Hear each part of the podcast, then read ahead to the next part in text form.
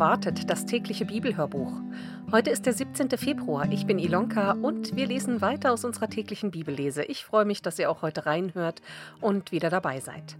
Wir lesen aus der neuen evangelistischen Übersetzung und ich werde euch die einzelnen Stellen wie immer direkt vorher angeben und ich wünsche euch ganz viel Freude und Segen beim Zuhören.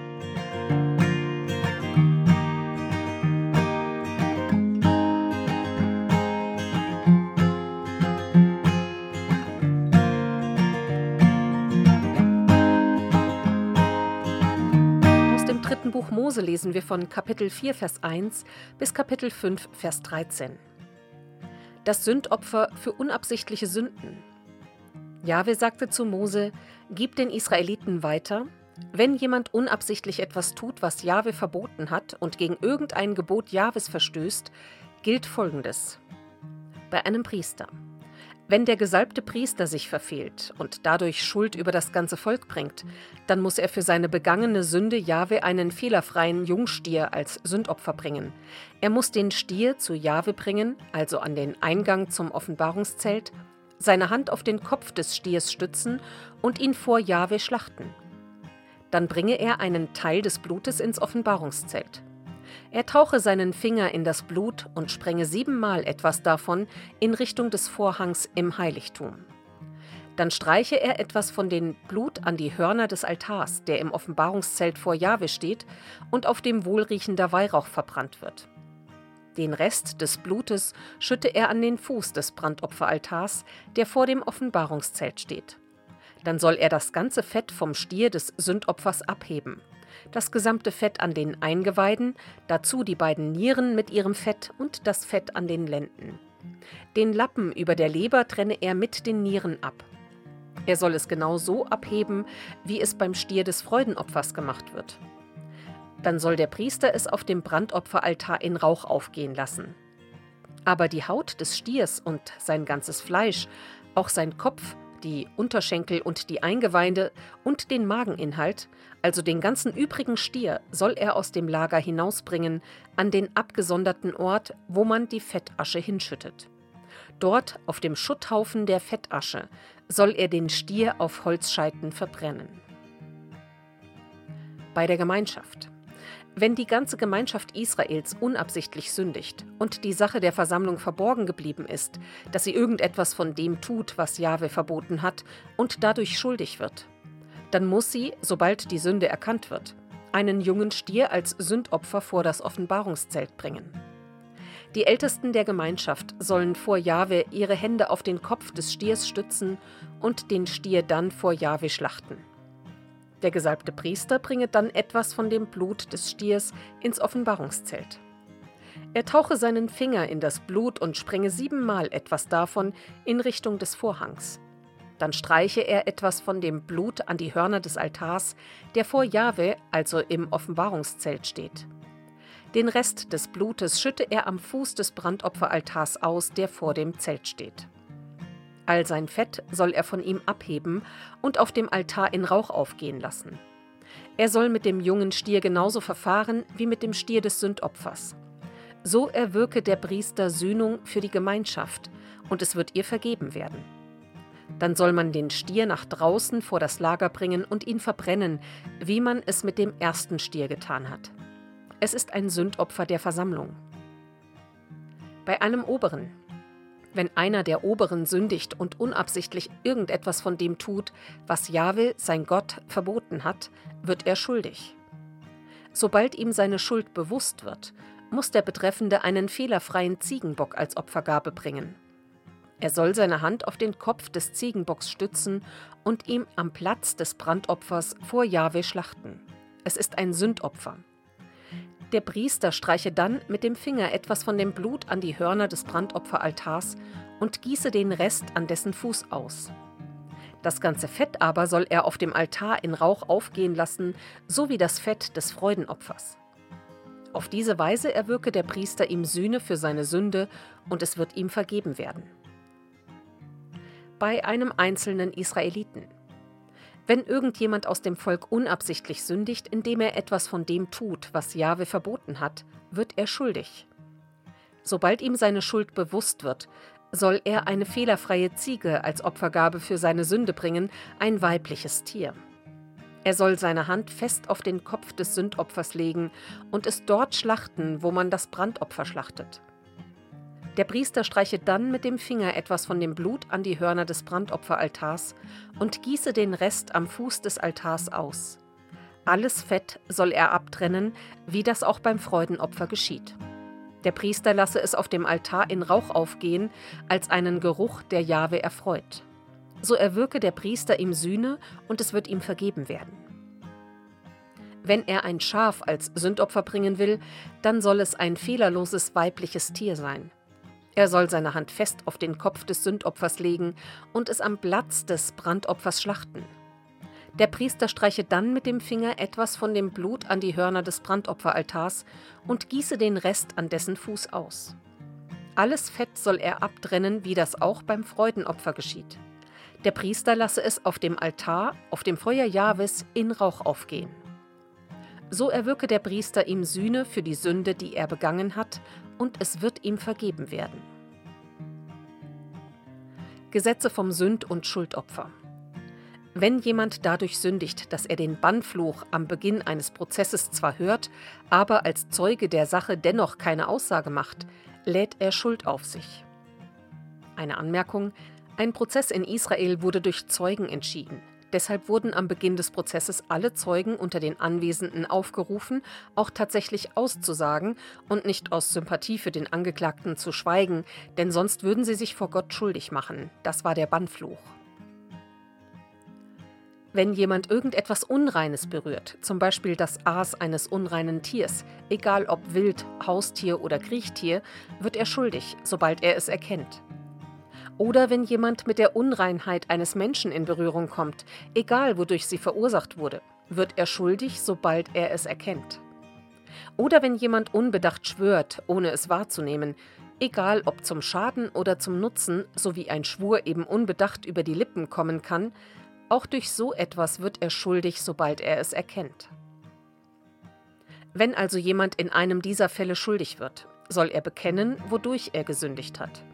Er muss Jahwe ein Schuldopfer für die begangene Sünde bringen, ein weibliches Tier vom Kleinvieh, ein Schaf oder eine Ziege. So soll der Priester Sühne für ihn erwirken.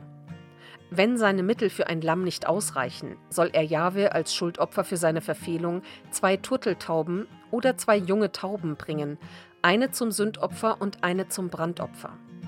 Der Priester nehme zuerst die zum Sündopfer bestimmte und kneife ihr den Kopf am Genick ab. Er soll ihn aber nicht völlig abtrennen. Dann sprenge er etwas vom Blut des Sündopfers an die Wand des Altars. Das übrige Blut drücke er am Fuß des Altars aus, es ist ein Sündopfer. Die zweite Taube soll er als Brandopfer nach Vorschrift darbringen. So erwirke der Priester ihm Sühne für die Sünde, die er begangen hat, und es wird ihm vergeben werden. Wenn seine Mittel für zwei Turteltauben oder Jungtauben nicht ausreichen, dann bringe er als Sündopfer einen Liter Feinmehl. Er soll aber kein Öl darauf gießen und keinen Weihrauch darauf legen, denn es ist ein Sündopfer.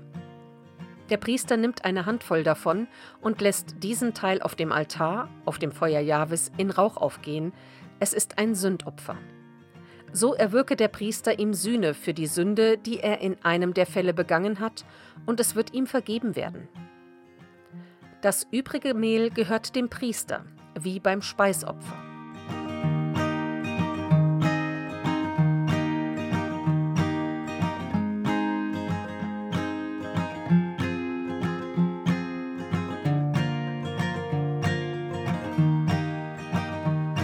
Das Matthäusevangelium Kapitel 10, die Verse 1 bis 15. Seine Jünger. Jesus rief die zwölf Jünger zusammen und gab ihnen Vollmacht, die bösen Geister auszutreiben und jede Krankheit und jedes Leiden zu heilen. Die Namen der zwölf Apostel sind folgende. An erster Stelle Simon, der Petrus genannt wird, und sein Bruder Andreas, Jakobus ben Zebedäus und sein Bruder Johannes, Philippus und Bartholomäus, Thomas und der Zöllner Matthäus, Jakobus ben Alpheus und Thaddäus, Simon, der zu den Zeloten gehört hatte, und Judas, der Iskariot, der Jesus später verraten hat. Eine Anmerkung?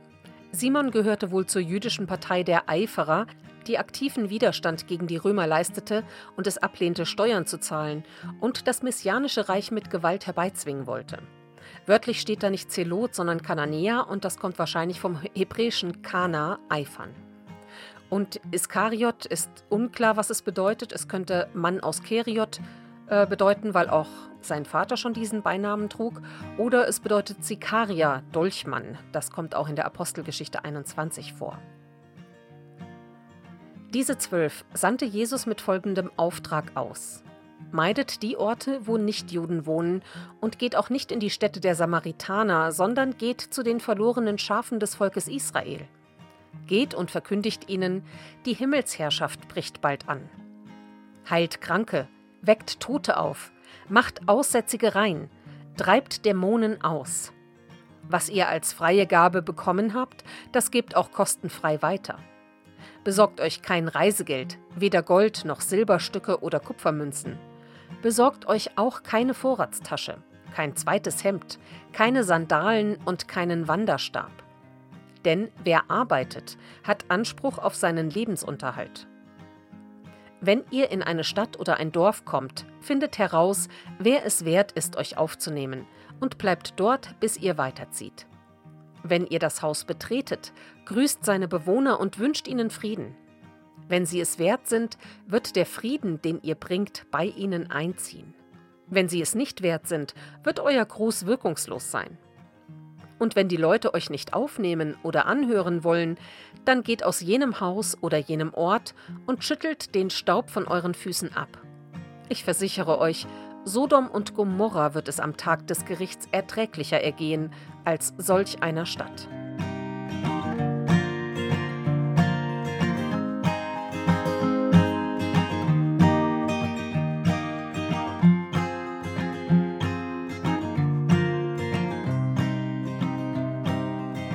Psalm 36 Gott, die Quelle des Lebens.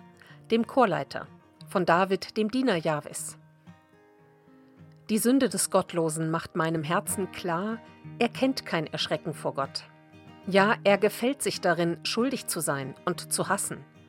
Lug und Trug ist alles, was er sagt. Er hat es aufgegeben, verständig zu sein und Gutes zu tun. Schon im Bett brütet er die Bosheit aus. Er bleibt bei seinen schlimmen Tun. Das Böse verabscheut er nicht. Deine Güte, Jahwe, reicht bis an den Himmel, deine Treue bis hin zu den Wolken. Dein Recht steht wie die Gottesberge, dein Richten wie das gewaltige Meer. Menschen und Tieren hilfst du, Jahwe. Wundervoll ist deine Güte, Gott. Im Schatten deiner Flügel suchen Menschenkinder Schutz. Sie genießen den Reichtum deines Hauses. Vom Bach deiner Freude lässt du sie trinken. Denn bei dir ist die Quelle des Lebens. In deinem Licht sehen wir das Licht. Erhalte deine Gnade denen, die dich kennen, deine Gerechtigkeit denen, die aufrichtig sind. Der Fuß der Stolzen soll mich nicht treten, die Hand der Gottlosen vertreibe mich nicht. Da, die Bösen sind gefallen, sie sind gestürzt und stehen nicht mehr auf.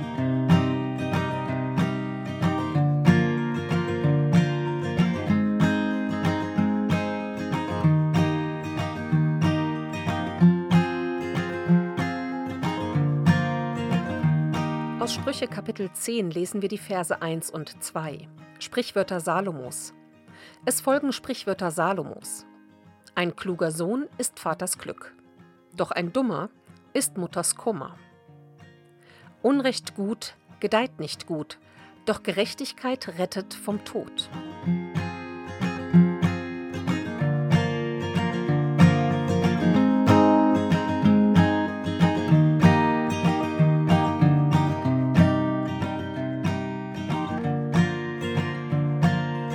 Das war die Bibellese für heute. Heute steht die Losung in Hesekiel 36, Vers 9. Ihr Berge Israels, siehe, ich will mich wieder zu euch kehren und euch mein Angesicht zuwenden, dass ihr angebaut und besät werdet. Und dazu aus Jakobus 5, Vers 7. So seid nun geduldig, Brüder und Schwestern, bis zum Kommen des Herrn. Siehe, Der Bauer wartet auf die kostbare Frucht der Erde und ist dabei geduldig, bis sie empfange den Frühregen und Spätregen. Und so wünsche ich euch heute einen ganz gesegneten Samstag. Und wenn ihr wollt, dann hört doch auch morgen wieder rein. Wir lesen natürlich weiter. Und ich möchte euch noch den folgenden Segen am, zum Abschluss mitgeben. Gott segne uns mit der Liebe zum Leben und nimm uns die Angst vor dem Tod.